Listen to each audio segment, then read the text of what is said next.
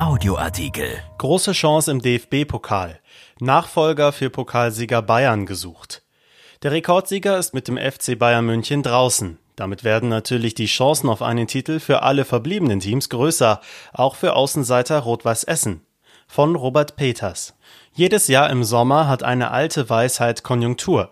Meist wird sie von Rudi Völler ausgesprochen. Sie lautet, wenn die Bayern schwächeln, dann musst du da sein.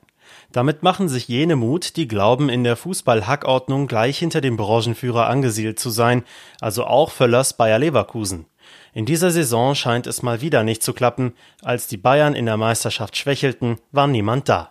Dafür hatte der Seriensieger die Güte, in der zweiten Pokalrunde mit einem verlorenen Elfmeterschießen beim Zweitligisten Holstein Kiel die Segel zu streichen.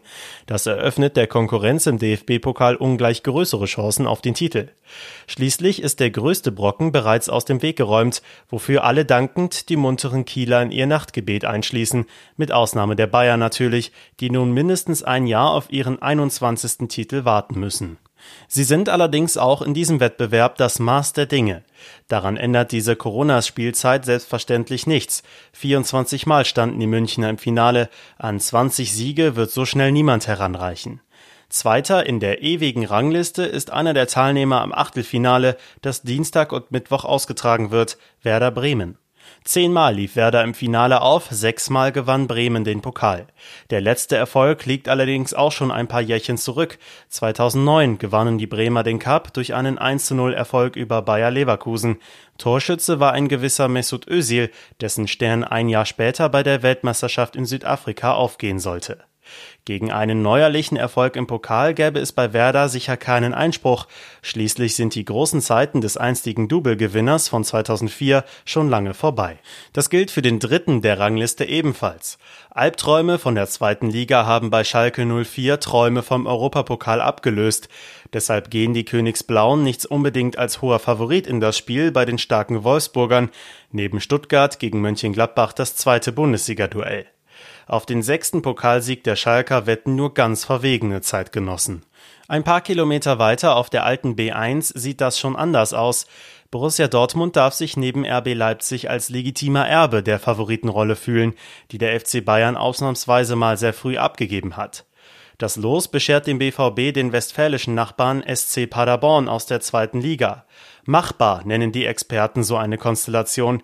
Das haben sie im November 2019 sicher auch gesagt, als sich Paderborn als Bundesliga-Aufsteiger im ehemaligen Westfalenstadion vorstellte.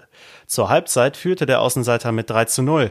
Erst ein Tor von Marco Reus in der Nachspielzeit verschaffte dem BVB ein schmeichelhaftes 3 zu 3.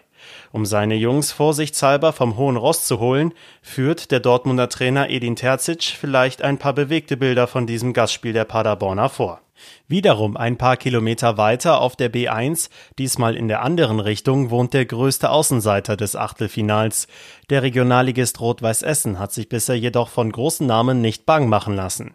In der ersten Runde schaltete der Viertligist den Bundesligisten Arminia Bielefeld mit 1 zu 0 aus und in der zweiten Runde den Zweitligisten Fortuna Düsseldorf mit 3 zu 2. Und das ohne die mehr als lebhafte Unterstützung der Fans an der legendären Hafenstraße. Jetzt ist Bayer Leverkusen ein ungleich stärkerer Gegner an der Reihe. Das gab es im Achtelfinale schon einmal, vor 25 Jahren nämlich. Damals kam Bayer mit den Weltstars Bernd Schuster, Rudi Völler und Paolo Sergio. RWE war Regionalligist, seinerzeit war das die dritte Liga. Und der wichtigste Unterschied, auf den dicht gefüllten Rängen raste das Publikum. Es bekam reichlich Anlass dazu. Essen holte einen 2 zu 4 Rückstand zum 4 zu 4 auf und scheiterte erst im Elfmeterschießen. Tragischer Held Dirk, genannt Putsche Helmich, der beste Spieler auf dem Platz, verschoss einen Elfmeter. Dennoch sagt er heute, das war das Spiel meines Lebens. Auf dem Weg zu diesem bemerkenswerten Achtungserfolg schob er unter anderem dem großen Schuster respektlos den Ball durch die Beine.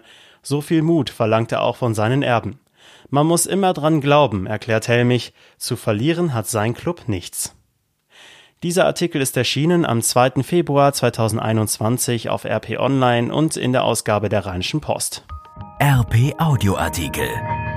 Ein Angebot von RP Plus.